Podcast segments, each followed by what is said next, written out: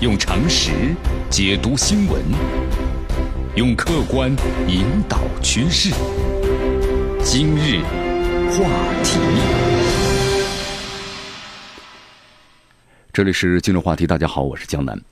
这美国政府刷新停摆的最长记录之际啊，这华为的高管的孟晚舟的案子啊，一个重要的期限呢，其实已即将到来了。我们先来看一下加拿大广播公司啊。在昨天的一个报道说，本月底呢，美国当局将迎来正式请求将孟晚舟从加拿大呢引渡到美国的最后的期限了。加拿大司法部门呢首次透露说，美国呀还没有提交孟晚舟所需要的相关的文件，就你要引渡的话，相关的文件。同时提醒美方必须在一月三十号之前完成这个步骤。那么如果超过一月三十号的话，那就错过最后的期限，孟晚舟就可能最终获释了。那么获得保释之后，你看我们之前看到了啊，之前有个保释，然后孟晚舟在安保的陪同之下呢，然后呢走出了这个大门。另外，根据美国的新闻媒体报道啊，说目前还不清楚是美国司法部是不会呢推进引渡的事宜，也不清楚加拿大呢是不是有意在加拿大国境之内来终结此案。在去年的十二月一号的时候，加拿大应美国的要求逮捕了华为公司的首席财务官 CFO 孟晚舟，那么于同年的同月的十一号就是批准其保释了。美国指控啊，就是孟晚舟涉嫌的在伊朗的交易当中误导了跨国银行，那么使后者面临的反美国制裁的风险。孟晚舟被要求呢于二月六号呢出庭，以确定进一步的审理的日期。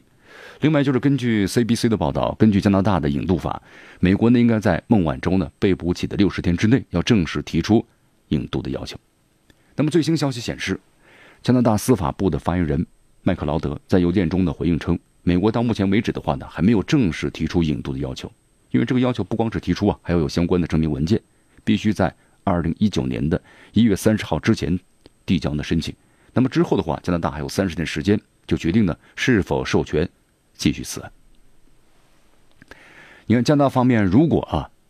在接到引渡文件三十天之后，那么进行引渡的听证会，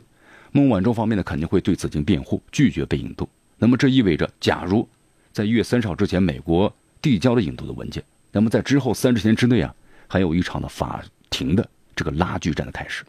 有一点呢值得注意，受特朗普呢和美国国会之间的预算僵局的影响，美国政府呢到现在停摆了已经三十多天的时间了，数十万的政府雇员呢被迫放假或者无薪的工作。那么特朗普呢在此之前也做出罕见的妥协啊，就是提议用移民保护呢换建设边境这个墙的费用，但是被民主党人拒绝了。政府重开啊，依然是没有见到曙光。但是美国司法部呢拒绝透露孟晚舟案子的更多信息，称这个案子呢它不受美国政府呢部分的关门的影响。啊，这么原话这么说，就是我们无可奉告，只能说目前的政府运行状况呢不会影响文件的准备工作。那么根据了解的话呢，有丰富引渡经验的温哥华的律师盖里伯廷的这样表示说，如果美国错过了最后的期限，那么新晋的被任命为司法部的部长就是。拉梅蒂将负责呢释放孟晚舟，同时呢，博廷还补充说，孟晚舟的案子呢目前处于是政治阶段，在拉梅蒂授权此案之前都不会进入呢法庭的司法阶段。但是根据另外一名很熟悉引渡案的律师呢贝恩认为，美国当局在临近六十天的期限的时候迟迟没有提交正式引渡，那么并非不同寻常。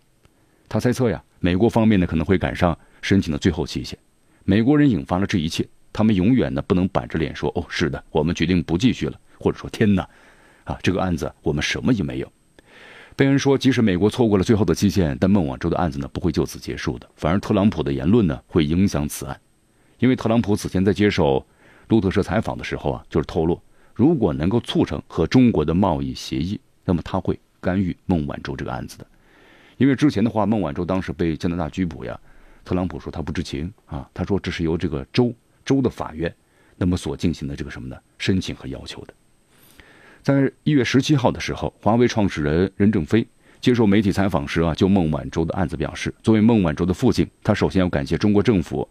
维护孟晚舟作为中国公民的利益，为他提供的领事的保护，同时也非常感谢呢社会各界人士对孟晚舟所表达的支持、关心和关注。他透露，他说我和女儿呢现在就是打打电话，电话上呢也仅仅是讲讲笑话啊。他说晚舟。也非常的坚强。在孟晚舟上个月获得保释之后啊，华为方面就强调，正如我们一直所强调的，华为遵守的业务所在国的所有的适用法律法规，包括联合国、美国和欧盟适用的出口管制和制裁法律法规。我们期待美国和加拿大政府能够及时、公正的结束这个事件。用常识解读新闻，用客观引导趋势。今日话题。